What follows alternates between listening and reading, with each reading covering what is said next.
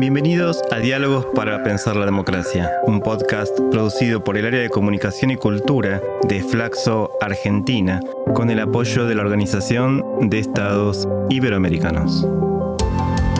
En este ciclo vamos a conversar sobre la historia y la experiencia argentina de construcción democrática y los distintos aspectos que la atraviesan.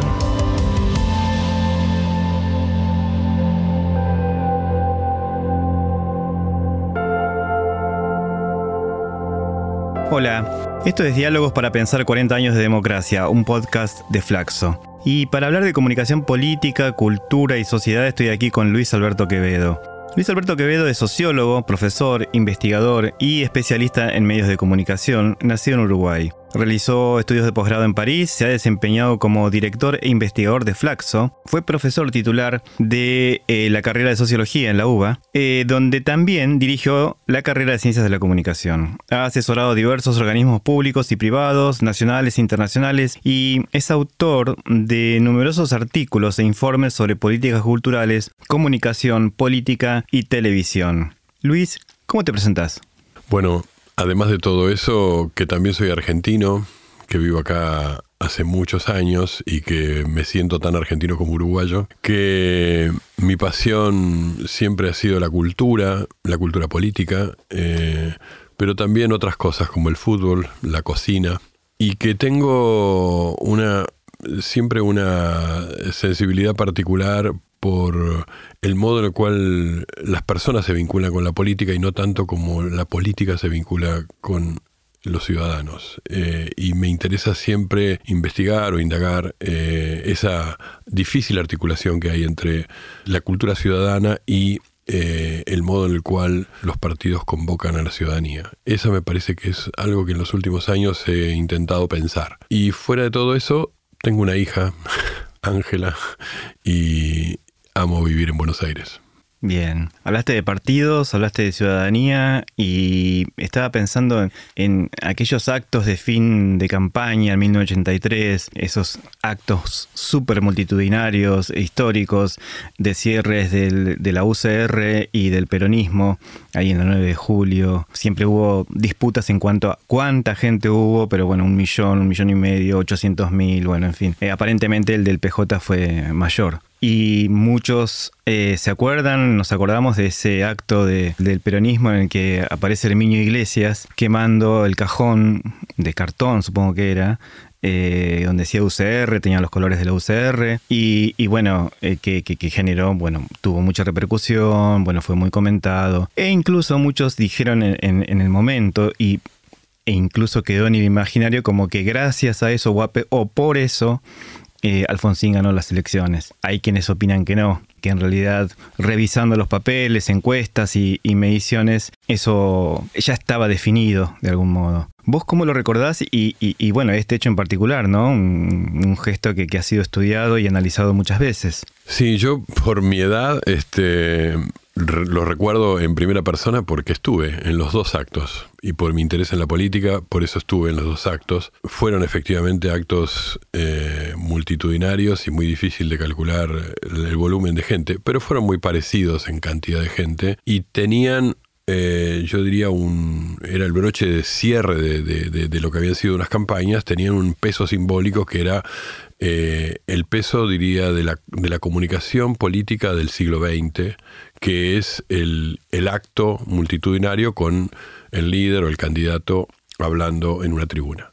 Eso es una escena muy típica del siglo XX que, que tal vez Perón fue el que más la, la practicó y la, y la consolidó como una forma de comunicación política y también como una forma de participación ciudadana. Estar en la plaza con carteles, pancartas, cánticos, diálogos con los líderes que siempre se han producido en las plazas. Y en esas fechas de, de octubre del 83, de 1983, los dos actos este, intentaron reproducir escenas de la política del siglo XX. Yo creo que el episodio del, cajón que quema Herminio Iglesias, eh, yo que estuve en, el acto no lo vi. No fue para nada un episodio que marcó un, motivo por el cual podemos decir que Alfonsín ganó las elecciones. Eh, yo creo que ya en ese momento la ciudadanía había optado por Alfonsín mayoritariamente. Era muy sobre el cierre. Segundo, ese acto no tenía la, fuerza de imágenes televisivas que tienen hoy los actos, que televisivas o de redes, ¿no? que se transmiten eh, al instante y que todos podemos ver mientras está transcurriendo. Esa, la, política en ese momento transcurría en las calles y no tanto en los medios. La televisación de eso existió y hay imágenes de eso, pero fueron vistas, diría, por poca gente relativamente y también con baja tematización en ese momento. No quedó eh, ese estigma que para mí fue lo que hizo Herminio Iglesias, quemar un cajón con el símbolo de la Unión Cívica Radical. Hoy hubiera sido amplificado tematizado, discutido, criticado en, la televisión, en todos los medios, en las redes sociales, etcétera, y sí se podía haber transformado en un acontecimiento del, del habla política. En ese momento no ocurrió eso. Eso con respecto al episodio, pero yo creo que lo más importante en ese momento es entender por qué ganó Raúl Alfonsín. Y en ese sentido, sí podemos analizar la campaña. Y la campaña del 83 fue una campaña muy rica en, novedades políticas, en novedades comunicacionales, en la expectativa que tenía la sociedad sobre cómo se iba a transitar la, la postdictadura. Y me parece que en esa campaña Alfonsín tuvo muchos aciertos y el Partido Justicialista y la fórmula eh, Luder-Vittel muchos eh, desaciertos del el modo en el cual construyeron la promesa política de futuro. Y es ahí me parece que es donde hay que entender el triunfo de Alfonsín. Alfonsín ató su, su candidatura, su, su, llegada a la candidatura como presidente y de la Unión Cívica Radical como el partido que iba a hacer la transición política, ligado a valores que tenían que ver con la vida. ¿no? Somos la vida era una de las consignas, que tenía que ver con dejar atrás no solo la dictadura, sino un periodo de mucha violencia política. Eh, entonces somos la paz, también la palabra estaba en la campaña. Y por otro lado, aparece ligado a algunas temáticas que en ese momento sí estaban presentes, que es la temática de los derechos humanos, que era muy importante, y somos los defensores de la ley, de los derechos humanos, etc. Y la, la, campaña del Partido Socialista fue más tradicional, fue más ligada a la tradición del peronismo, a reivindicar a Perón y a, la historia del peronismo con poco futuro. ¿no? Y eh, esa sociedad argentina necesitaba una promesa fuerte de futuro, eh, necesitaba salir de la cultura de la muerte, de la dictadura y entrar en una, en una cultura de la vida. Y creo que Alfonsín interpretó ese momento histórico, lo, lo personificó, lo hizo y toda su campaña fue en ese sentido muy poderosa. Así que el episodio de la quema del cajón de Armilio Iglesia es un episodio, pero no para nada justifica el triunfo de Alfonsín.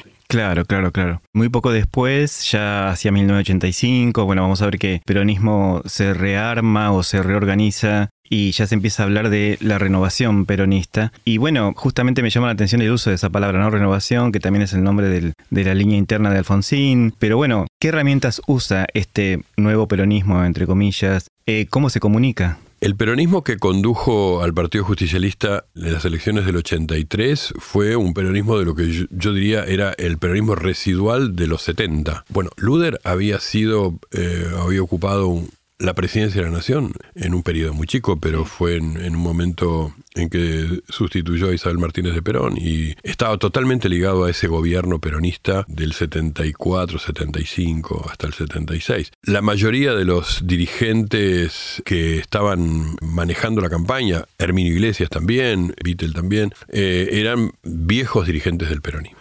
Entonces, mientras que el radicalismo se renovó con Alfonsín y con una juventud radical y con un grupo de políticos nuevos, de caras nuevas, el peronismo creyó que su arma ganadora era la identidad, el pasado y trajo dirigentes que hay que reconocer que también eran los dirigentes que estaban en el país, que hicieron algo de la, de la política de la transición y que pudieron presentarse, porque el peronismo había sido diezmado en muchos sentidos, en la persecución política, en el exilio, en la muerte, etc. Entonces, también esa dirigencia era una dirigencia que tenía algo de, identidad, pero también de, permanencia en el país y de militancia en el país en los momentos de la transición, ¿no? Hablo del año 82, 83. Ese peronismo que fue derrotado y que fue derrotado por un amplio margen, empezó a ser visto como un peronismo que había que cambiar y ahí aparecen otros dirigentes, eh, algunos del interior. Bueno, Menem, Carlos Menem era parte de la renovación, fue parte de la renovación, pero estaba José Manuel de la Sota o otros dirigentes eh, de, provincias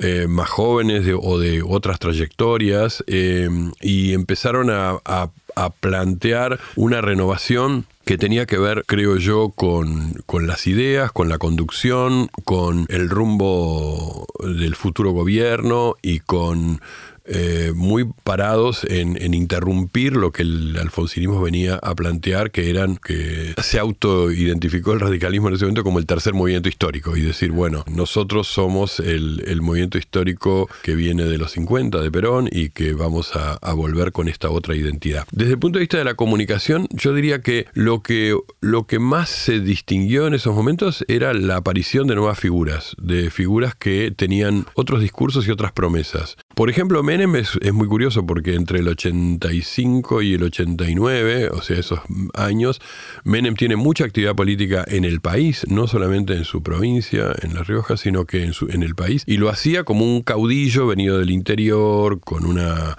impronta más popular, diría yo, que otros dirigentes peronistas eh, que eran más eh, abogados, ¿no? Como, bueno, el mismo José Manuel de la Sota era un hombre más de la ciudad de Córdoba, por así decirlo. Bueno, esa transformación empezó a darse en, en lo discursivo porque apareció también la figura de un peronista tradicional, pero que traía novedades discursivas, que era Antonio Cafiero. Antonio Cafiero venía desde el gobierno de Perón de los 40-50, pero sin embargo eh, aparecía como un discurso un poco más socialdemócrata y menos eh, peronista clásico, aparecía como un innovador en materia de, también de propuestas de administración, de gestión política, etc. Él disputa la provincia de Buenos Aires, la gana, este, y eso también trae novedades ahí respecto de, cómo es el eh, gestionar en, la postdictadura no trae, ese peronismo no trae una agenda, eh, por ejemplo, de derechos humanos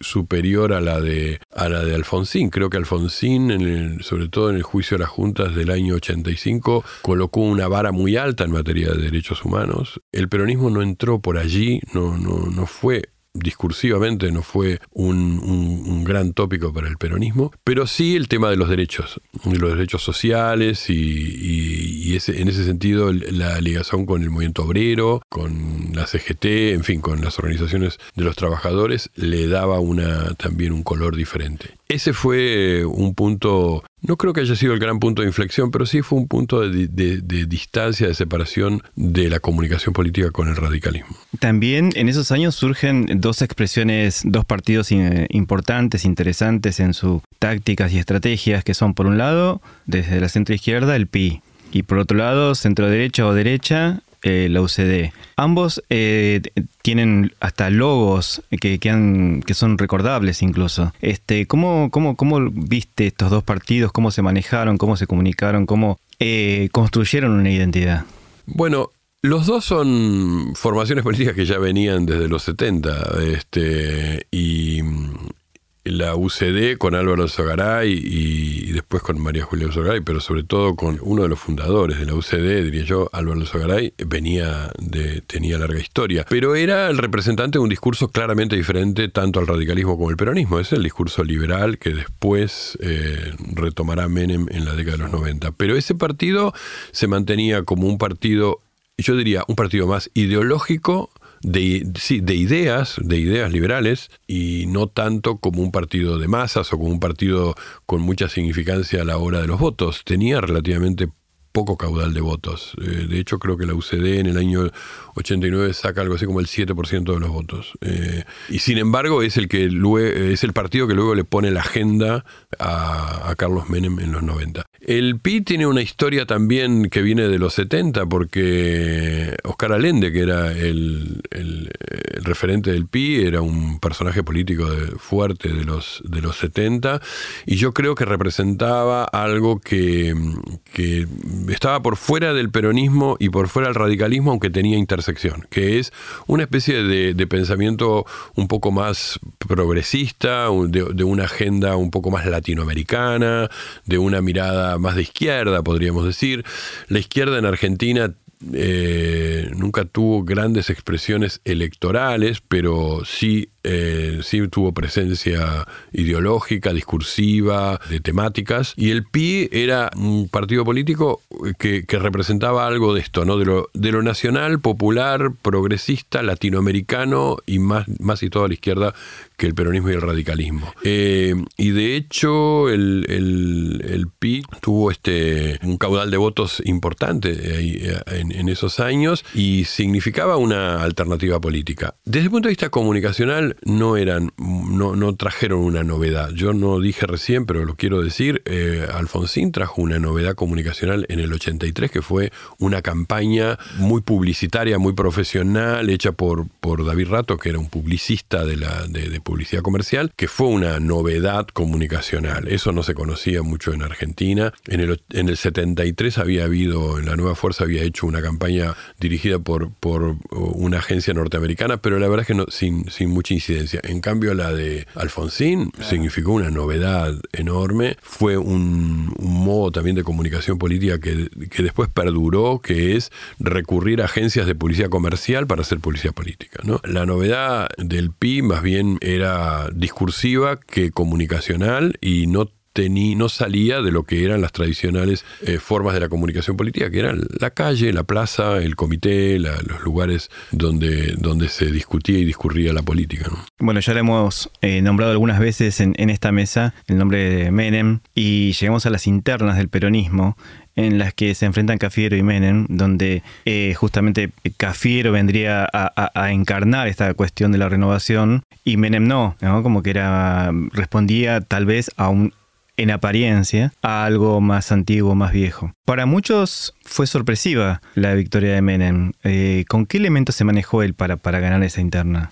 Bueno, efectivamente, Menem eh, sí trajo novedades comunicacionales y políticas. Su enfrentamiento con Cafiero en la interna significaba el peronismo clásico, de, por eso digo, de los doctores, de los abogados, de los, de los que están en los lugares donde transita la política, digo, en, el Congreso, en los ministerios, en, la, justicia. Y Menem parecía salido de un mm, terruño de, La Rioja, este, trayendo el siglo XIX, no el siglo XX, que era el caudillo, ¿no? Él mismo tenía una comunicación basada... Menem siempre fue muy corporal y le dio mucha preeminencia a la comunicación cara a cara y, corporal. Este, y, empezó por, por su, propia forma de presentarse ante la sociedad. Él se presentaba con unas patillas muy evocativas de lo que era Facundo Quiroga y los caudillos del interior, este, con un poncho, con una discursividad muy poco uh,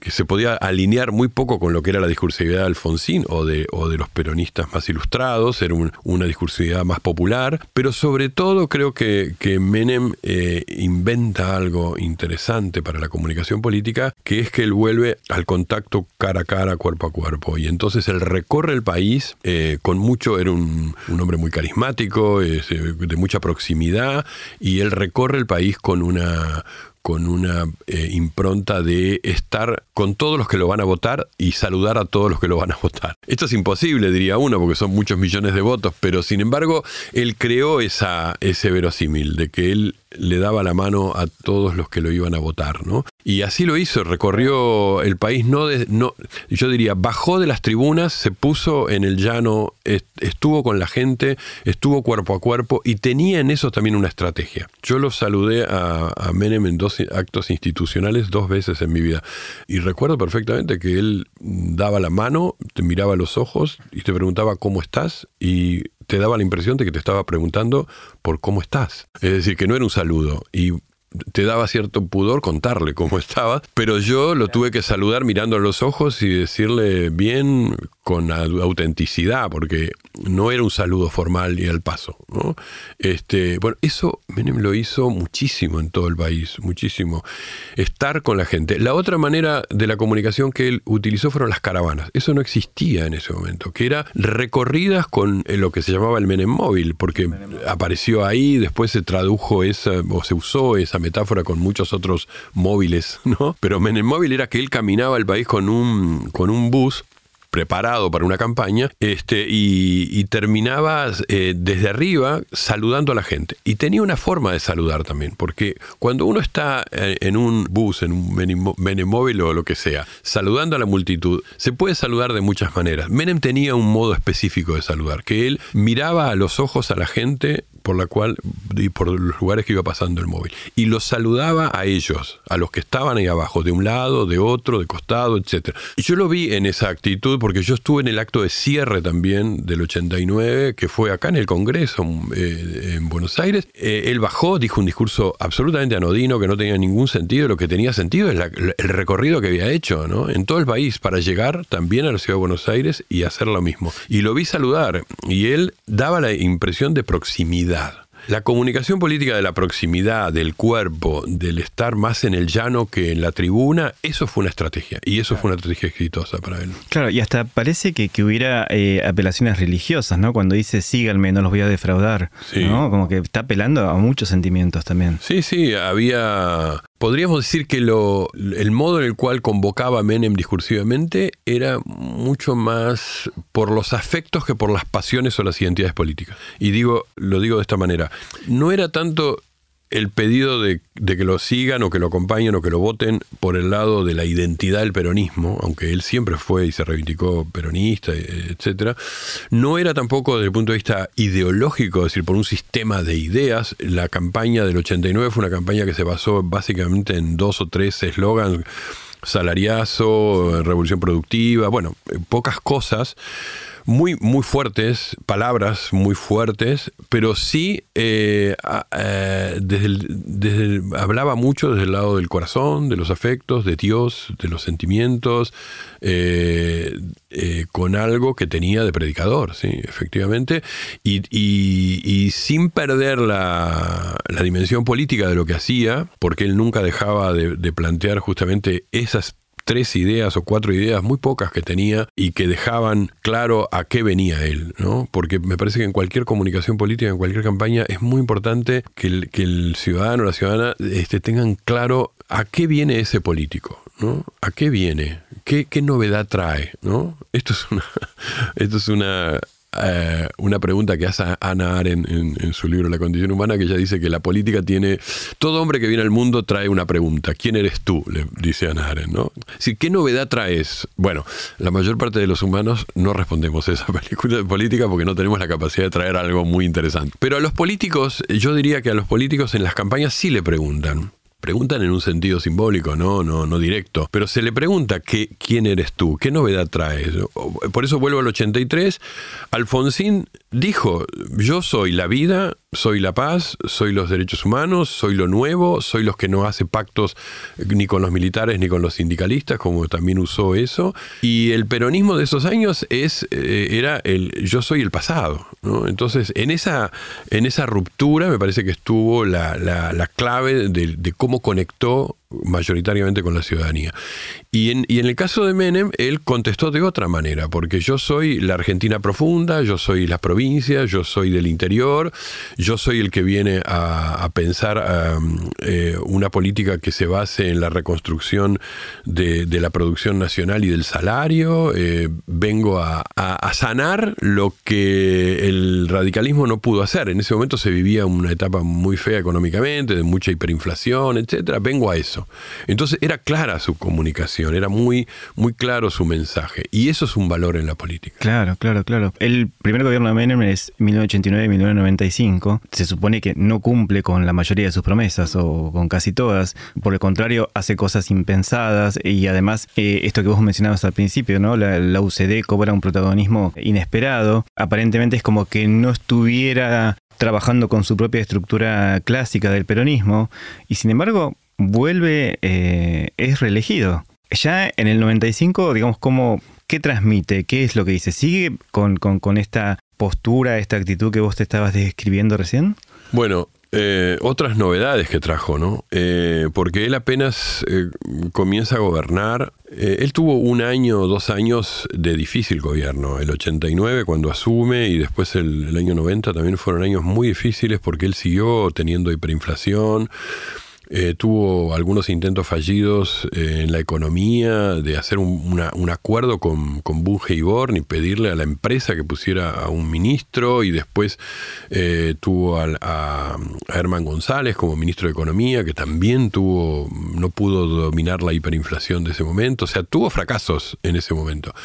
Pero claramente él comenzó a virar desde su desde ese caudillo popular del interior, de, patillas grandes, etcétera, a un eh, a un Menem eh, más ligado a una agenda eh, liberal, en un acuerdo con, al poco tiempo con, con los líderes de la, de la UCD, este, con varios de los líderes de la UCD, este, y comenzar a pensar que la, la respuesta para la Argentina tenía que ser transformar algunas cosas que en la Argentina venían eh, funcionando deficitariamente, no solo la hiperinflación y todo esto, sino que tenía que ver con el, tomar la, cuestión del Estado y plantearla, plantearle nuevos parámetros a lo que iba a ser la, política pública con los servicios del Estado y con aquello que eh, había dado cierta eh, insatisfacción a la sociedad.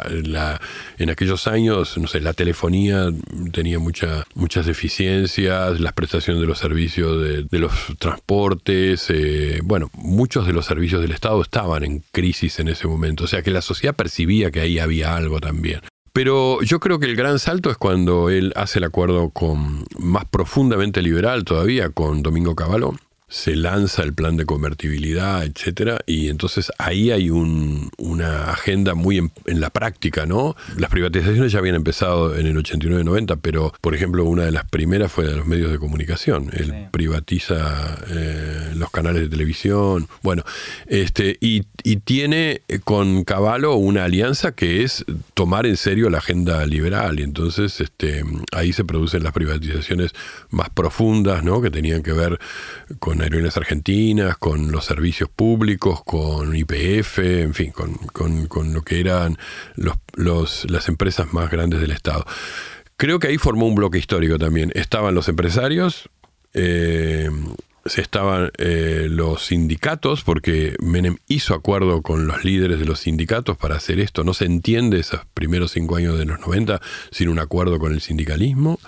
Eh, un, alineamiento muy grande con Estados Unidos, que lo tuvo, este, y una decisión política. ¿no? Creo que Menem también en eso eh, deja en la historia la impronta de la decisión política. ¿no? Es alguien que toma decisiones fuertes, ¿no? corre riesgos, se equivoca, en algunos momentos le fue mal, pero las la idea de un presidente que toma decisiones fuertes en Argentina y en muchos países es un bien, es un valor y, Menem lo, tomaba, ¿no? Hay que recordar que en los 80 hubo varios levantamientos militares, eh, sobre todo los de Semana Santa del 87, que son los más recordados. Menem tiene un levantamiento en el año 90, o sea, muy poco, muy poco de inicio de su gobierno, y él manda a reprimir y balear el, lo que hoy es el edificio del Ministerio de Defensa, pero que era el comando en jefe de, las Fuerzas Armadas que estaban ahí. Hubo un tiroteo en esa, eh, murió una persona, incluso hubo heridos en ese eh, episodio de carapintadas tomando eh, una unidad que era militar, pero tomando un, a, 100 metros de la Casa Rosada, tomando un edificio y diciendo tenemos estas exigencias. Respuesta de Menem, tirotéenlo, o sea, lo sacan a la fuerza. Bueno, y como los militares esos no tenían mucho interés en, tener un enfrentamiento, se entregaron. Entonces, el modo de resolución de la memoria que vi, que, política que había en Argentina de lo que había sido Semana Santa y lo que había sido la frustración de Alfonsín del Felices Pascuas y de lo que había sido la continuidad de los reclamos de, los carapintadas, etcétera, y el modo de resolución de Menem, que es en un día los tirotean y los sacan, y los sacaron y los metieron a todos presos y, lo, y se terminó la revuelta, era un carácter del gobierno que la sociedad aplaudía eso se resuelve así. La sociedad acompañaba y, y, Menem fue muy fuerte en eso. Yo, si uno dice, ¿cuál es el acto de comunicación más fuerte de Menem en esos años, en esos 89, no, esa. Ese, ese episodio. La sociedad percibió un gobierno que no titubea, que es fuerte y que no permite la vuelta al pasado, porque en los 80, después del 83, eh, todos los que vivimos esos años de, la incipiente democracia teníamos temor de la vuelta al pasado, la dictadura, los militares, etcétera. Bueno, Menem dijo se terminó, el presidente soy yo y ustedes están sometidos a la, a la voluntad civil. Esa esa actitud de no negociación y de fuerza creo que es un gran acto comunicacional. Pero después Menem trajo otras novedades comunicacionales, como por ejemplo eh, aliarse a, ciertos programas de televisión que eran muy importantes, como Tiempo Nuevo, con Bernardo Neustadt y con Grondona, etcétera, y ser parte de. empezó a transitar los sets televisivos, cosa que eh, Alfonsín era muy reacio a entrar en los medios de comunicación. Si uno trata de hacer una recopilación de entrevistas televisivas de Alfonsín, debe haber una o dos, no, no muchos más. Alfonsín no daba entrevistas a la televisión. Alfonsín era muy reacio también a, los medios gráficos. Alfonsín no tenía una relación fluida con los medios. Menem fue los medios, o sea, estuvo ahí, estuvo hablando la gran novedad, diría yo, ¿no? Otra, después de la muestra de carácter del 90, si yo tuviera que decir cuál es la otra gran novedad que trae Menem, hablaba de política sin hablar en los programas políticos.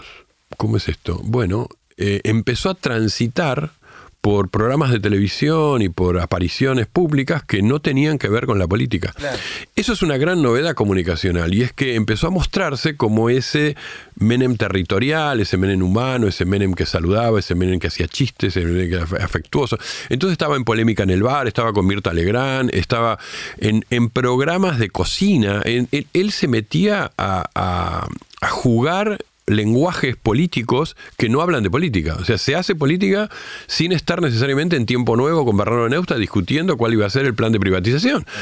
Y esa es una novedad que él la trae, a eso se le llamó videopolítica, eso es un término que inventó Giovanni Sartori, un, gran este, teórico analista italiano, que es poner, salir, desarmar, desarticular la escena pública de la calle, de la plaza, del comité, y poner la política en los medios y poner la política en el living del hogar y poner la política con otros lenguajes. O sea, comunicar sin hablar de política. Eso fue una novedad que trajo Menem. Y esa novedad eh, perduró en todos los 90. Y eso le dio mucha empatía con mucha gente. Menem jugaba en la televisión. Eh, y después jugaba.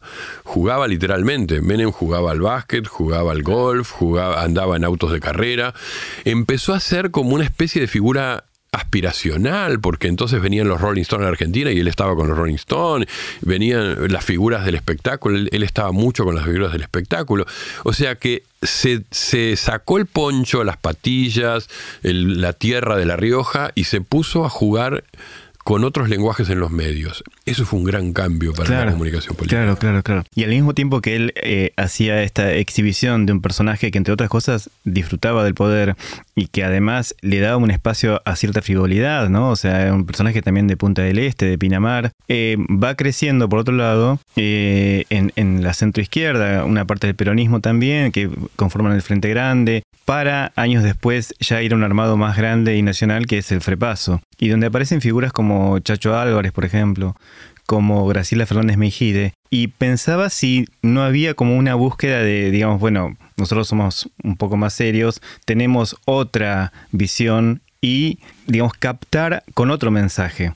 ¿Cómo, cómo, era ese mensaje? Bueno, eh, Menem trajo entonces a la UCD la agenda liberal, las privatizaciones, uno podría decir, cosas bastante alejadas de la tradición del peronismo. Yo diría que Menem trajo dos cosas más que para la experiencia social de, los y las ciudadanas fue fundamental. La primera es la estabilidad de la moneda. Eso es una experiencia social mucho antes que un análisis económico. es un, tema económico y, y, de la macroeconomía muy importante, ¿no? La inflación, la hiperinflación que se vivía, insoportable, etcétera, y la estabilidad de la moneda. Bueno, pero desde el punto de vista de la experiencia social, eh, la estabilidad de la moneda significa que yo sé cuánto gano, sé cuál es mi poder adquisitivo, sé cuánto cuesta, cuestan las cosas, sé que puedo planificar, sé que tengo perspectiva para pensar de acá a un año, sé que me puedo ir o no de vacaciones, hago cálculos y digo, ¿me podré ir a Mar del Plata en enero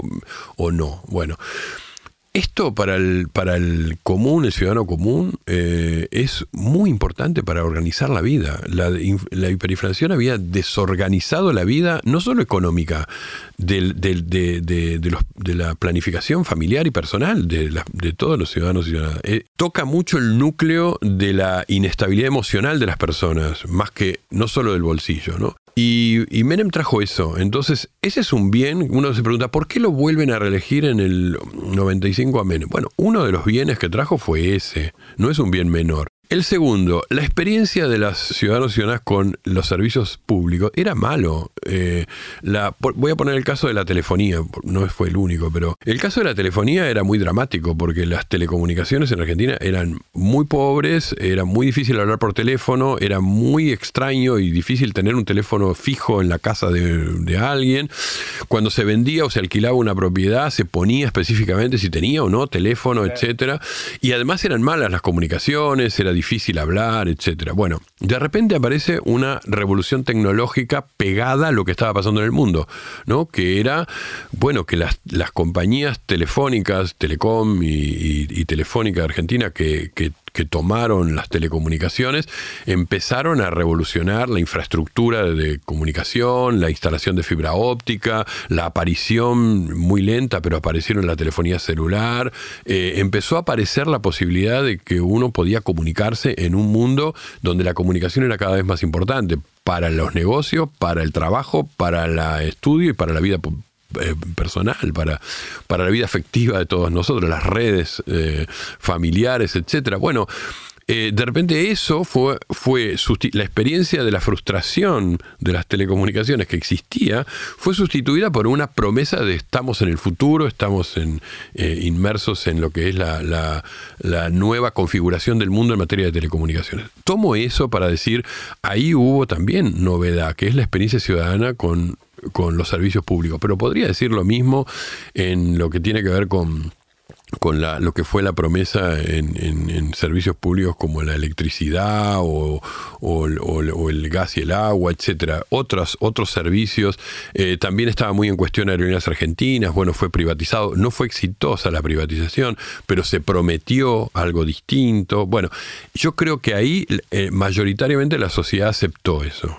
Eh, no fue ni parte del programa de Menem, no fue ni, ni, parte de su promesa política, pero fue eh, un cambio de agenda que la sociedad acompañó mayoritariamente en su experiencia cotidiana.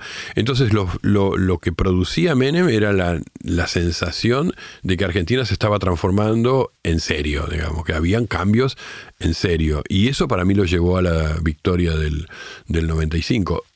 Por supuesto, los diagnósticos que hacía ahí el el frepaso y falta eh, nombrar a Bordón, ¿no? Es decir, que, también había sido gobernador en Mendoza y que formó parte de la fórmula Bordón Álvarez, etcétera, era eh, la, traición de Menem al, ideario peronista, eh, la traición de Menem a su alineamiento brutal con Estados Unidos y, su pérdida de políticas con la región, la, la forma en la cual Menem entregaba todo lo público al mundo de los privados, esa era una agenda que venía fuerte respecto de lo que era la tradición del peronismo. El radicalismo estaba muy debilitado porque el fin de la, del gobierno de Alfonsín fue también, deterioró mucho a la Unión Cívica Radical, era muy difícil levantar al radicalismo como no fuera provincialmente, porque en las provincias el radicalismo seguía teniendo peso.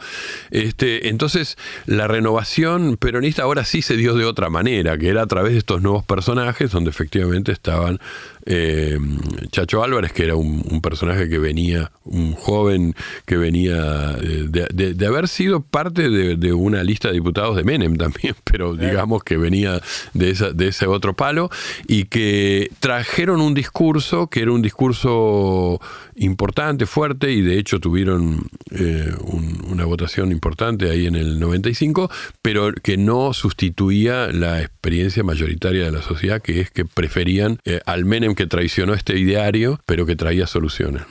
Claro. Y en particular te quería preguntar por Fernández Mejide. Digamos, es un personaje que ha sido en su momento eh, incluso iluminado por los reflectores de los medios, como un personaje que venía de una tragedia personal, eh, madre de un hijo desaparecido, eh, y que a la vez, digamos, era como una autoridad moral. Entonces, quería preguntarte quiénes trabajaban alrededor de, ese discurso, de ese mensaje, de esa caracterización de, de alguien como Meijide. Sí, Fernández Mejide venía de su, de su tragedia eh, eh, personal, pero venía también de ser una militante y muy vocera de uno de los organismos de derechos humanos importantes en la transición, que fue la Asamblea Permanente por los Derechos Humanos. Ella venía de la PDH. Eh, era una voz moral, efectivamente. Eh, no venía del peronismo para nada. Yo diría que mm, ideológicamente Fernández Mejía fue siempre antiperonista, pero, pero progresista en sus, en sus miradas, en su, en su agenda, diría. Eh, tuvo un grupo de asesores que, que venían más justamente de, del, PI o de esta, de esta experiencia de, de, una izquierda no peronista, eh, mm, pero, pero progresista o socialdemócrata, en fin, de, de ahí venían, y trató de, de imponer un discurso más moral que político, diría yo, más ético que político y más eh, basado, más que en, en, ideas políticas eh, de, de, agenda de transformación o económica, eh, ella encarnó mucho lo que fue la gran crítica a Menem por el lado de la corrupción. Es decir, Menem arrastró en todos esos años, sobre todo en los años de las privatizaciones, muchas denuncias de corrupción y de enriquecimiento de muchos de sus funcionarios, etcétera. Bueno, Fernández Mejía era la ética, venía con ese discurso, ¿no? Y eran los derechos humanos en serio, porque Menem también había provocado en esos años la, la amnistía de los, de los genocidas, este, había tenido retrocesos en la política de derechos humanos, eh, se había abrazado con algunos de los, de los responsables del golpe de Estado del 55, lo cual era una traición al peronismo, este, y el almirante Rojas, él lo recibió, lo abrazó, etcétera, como una traición a, toda una, una historia del peronismo, pero también era el, costado de la corrupción este, y, del modo de operar la política con los negocios. Eso, Fernando Mejía encaró ese discurso y, yo creo que ella lo corporizó bien. No era un discurso que estuviera tanto mm, en Chacho Álvarez, yo creo que, eh, Álvarez era más, tenía un discurso más político, más de, pensar una nueva política para el Estado, para las relaciones internacionales, para la economía, etcétera, pero no, no, no se basaba en una denuncia de corrupción permanente, digamos, ¿no? Este, así que ese, eh, en realidad esas vertientes distintas, Bordón era un peronista del interior, etc. Esas vertientes dieron lugar a este frepaso que era un espacio de encuentro de, varias tradiciones políticas, de distintos tipos de discursividades, incluso de distintos estilos comunicacionales que se oponían mucho a esa frivolidad de Menem, a ese, Menem este, que, eh, no solamente producía eh, estos daños eh, al, a lo que era el patrimonio del Estado y a ciertas tradiciones del peronismo, sino que además lo celebraba, ¿no? Era una fiesta permanente. Entonces, esa fiesta permanente era cada vez para menos gente, crecía la pobreza, crecía la desocupación, etcétera, y creo que es lo que desemboca después en el 99 cuando cuando él intenta una, tercera eh, reelección, fracasa y tiene un, castigo fuerte en las urnas, ¿no? Y ahí es donde viene Fernández Mejide, viene Chacho Álvarez y se alían con eh, una parte del radicalismo anti alfonsinista, que no había participado de ese alfonsinismo de, los 80, que lo, lo, representaba de la Rúa. De la Rúa había sido el primer jefe de gobierno de la ciudad de Buenos Aires, trajo algunas novedades discursivas dentro y comunicacionales dentro de la política del radicalismo, este, volvió un poco, tomó algo de los lenguajes publicitarios, se entregó más a, la agencia publicitaria de, Ramiro Agulla y, tuvo ahí una especie de lenguaje político más soft, menos doctrinario y, más basado en, consignas claras, y vino a interrumpir un ciclo, o sea, fue presentado como tal y junto a Álvarez, que Chacho Álvarez era como el, representante del peronismo de la renovación, a interrumpir un ciclo del, menemismo. Esa fue su gran comunicación del, del año 99, que yo creo que desde el punto de vista de campañas, de una campaña, fue lo que podríamos decir una campaña bien alineada, es decir, que tenía todos los ingredientes correspondientes a una campaña en su faz eh, audiovisual, en su faz callejera, en la vía pública, en la discursividad, etcétera. Se armó una campaña muy bien estructurada. No siempre, Menem nunca tuvo campañas muy bien estructuradas. En realidad, Menem basaba mucho en su figura. Acá hubo una campaña con un equipo de comunicación muy fuerte, muy sólido, con muchos con, muchos ingredientes de la, de la, comunicación publicitaria, pero también con mucha organización. Y eso marcó el 99 como un punto de inflexión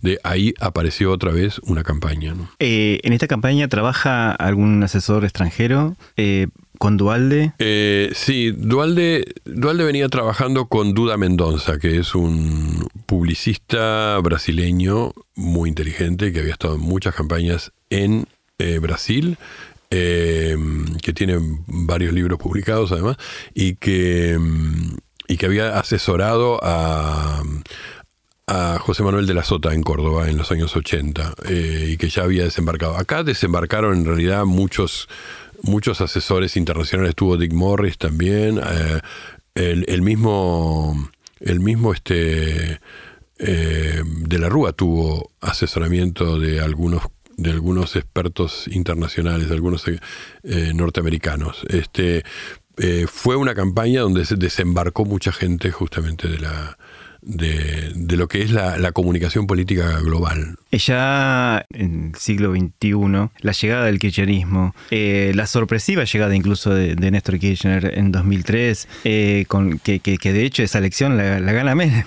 una vez más volvió al ruedo, pero aparecen como, digamos, discursos, este, eh, asesoramientos, como actitudes distintas a las que veníamos conversando hasta, hasta recién, que de algún modo también continúan con, con Cristina. ¿Podemos hablar del kirchnerismo en general en cuanto a comunicación política? o vos haces distinciones en, lo que fue Néstor y lo que fue Cristina? Sí, hubo, me parece que hubo diferencias grandes. La campaña de Néstor Kirchner del, 2003 fue una campaña diría muy muy pobre, muy chica, muy muy poco eh, novedosa desde el punto de vista de la comunicación.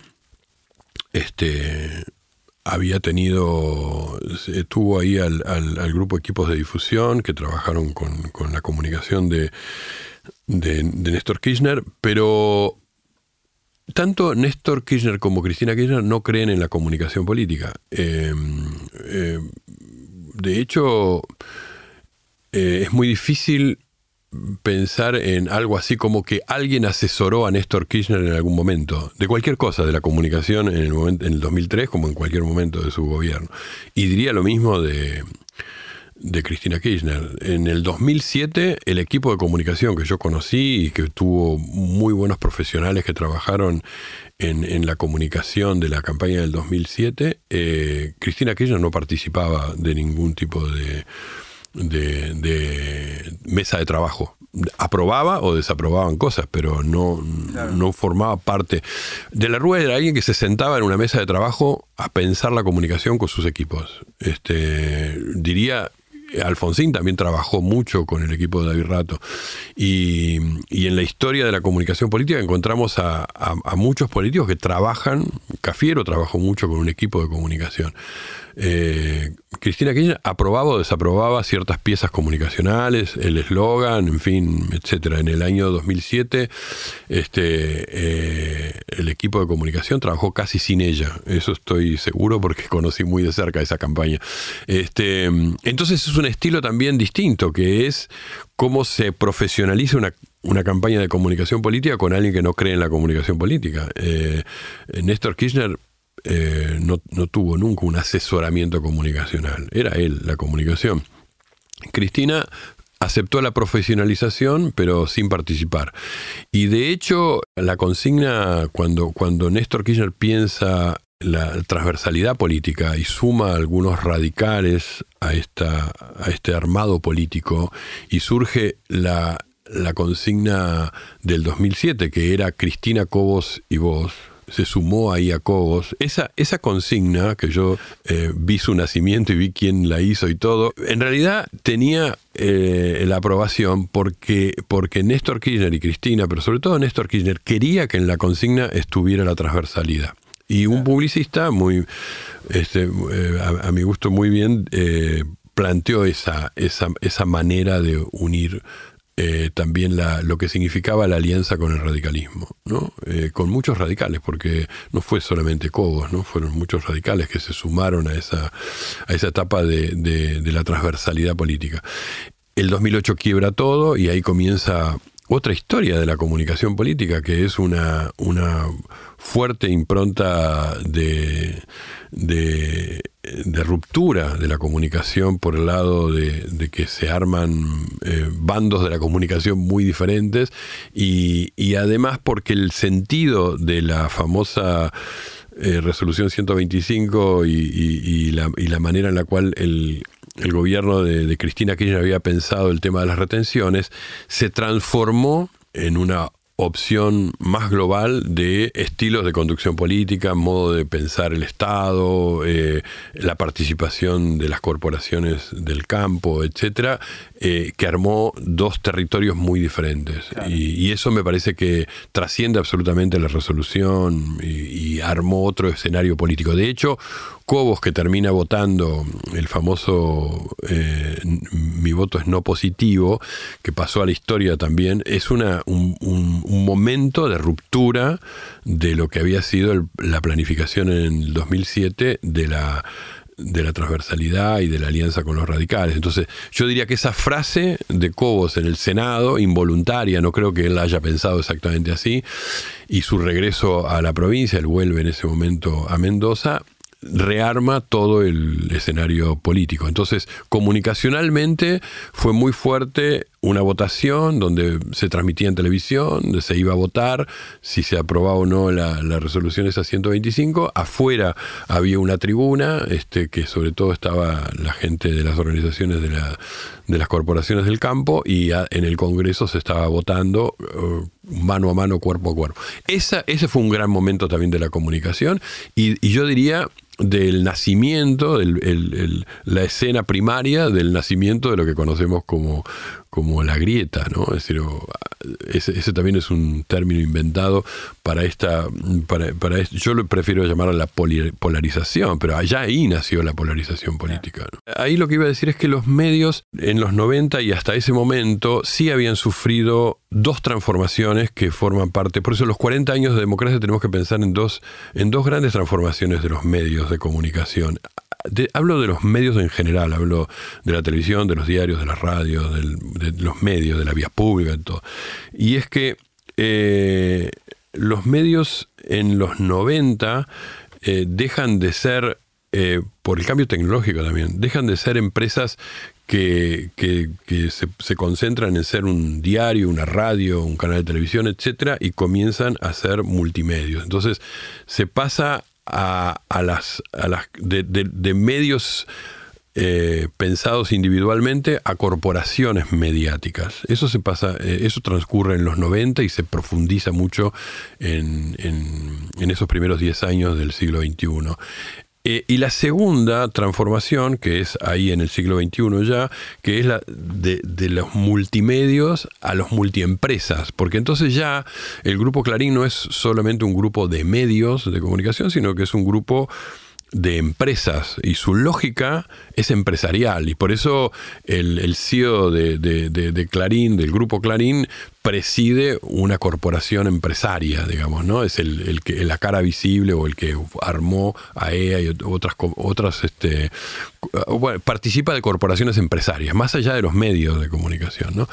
Este, y esta transformación que viene de la mano de las tecnologías y que viene de la mano también de la política hace que, el escenario mediático no sea posible de comparar lo que pasó en los 80 y, los, y, los, el principio de los 90 con lo que pasa en el siglo XXI, en los 2000.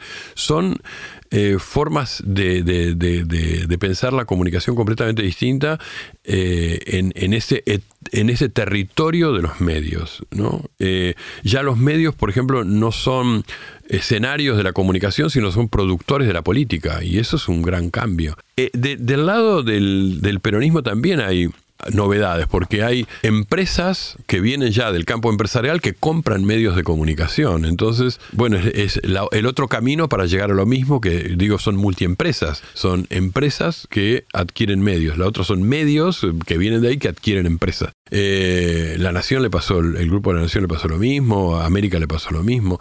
Bueno, estas transformaciones hacen que el, papel de los medios en la política sea incomparable, no tiene nada que ver con lo que pasó en los años 80 o 70 o 60, diría, del siglo XX. Es muy diferente, es muy diferente el posicionamiento y la ruptura de lo común. Yo diría que eh, la última década lo que se rompe es eh, la comunicación eh, con, un escenario que se comparte. Quiero decir, el espacio público en la modernidad siempre fue pensado como un espacio de debate, de conflictos, pero un espacio que se comparte, que se cruzan los discursos, que se discute, que es, una, especie de escena democrática de la palabra, de conflictividad permanente, de construcción, de, lucha por el sentido, etc.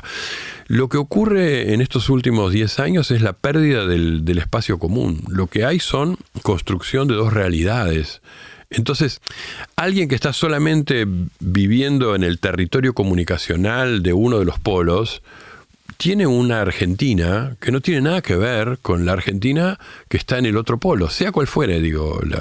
hay, dos relatos discursivos que no se cruzan y, funcionan como reforzadores de la construcción de una realidad limitada, los dos, parcial, diría yo.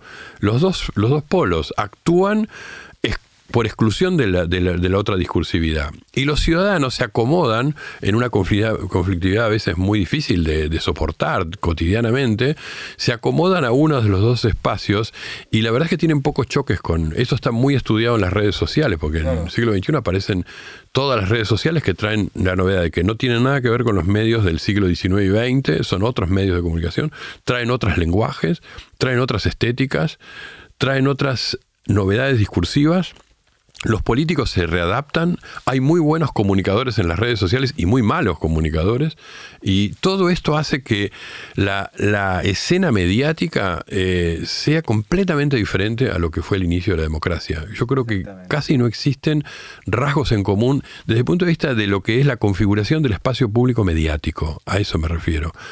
Eh, y hay una especie de lucha no por debatir el sentido con el otro, sino por construir una realidad donde el ciudadano se asiente, se quede a vivir en ese territorio y no salga de esa lógica eh, preservada, diría yo, por una especie de permanente reafirmación de que esta es la realidad, de un polo y del otro polo. Y por eso los que estudian, por ejemplo, las, los flujos en, Twitter o en otras redes sociales, ven muy pocos cruces entre las nubes de intercambios y de grupos que hay en un lado y las que hay en el otro lado. ¿no? Se, se transforman en territorios separados. Bien, muchísimas gracias por esa conversación tan clarificadora de este mapa del discurso político a lo largo de los años. Y bueno, te agradezco que hayas participado de estos diálogos para pensar 40 años de democracia, este podcast de Flaxo. Muchas gracias. Muchas gracias a ustedes.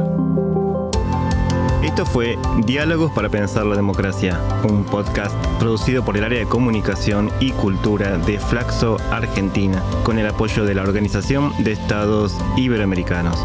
Soy Héctor Pavón y los espero en el próximo encuentro.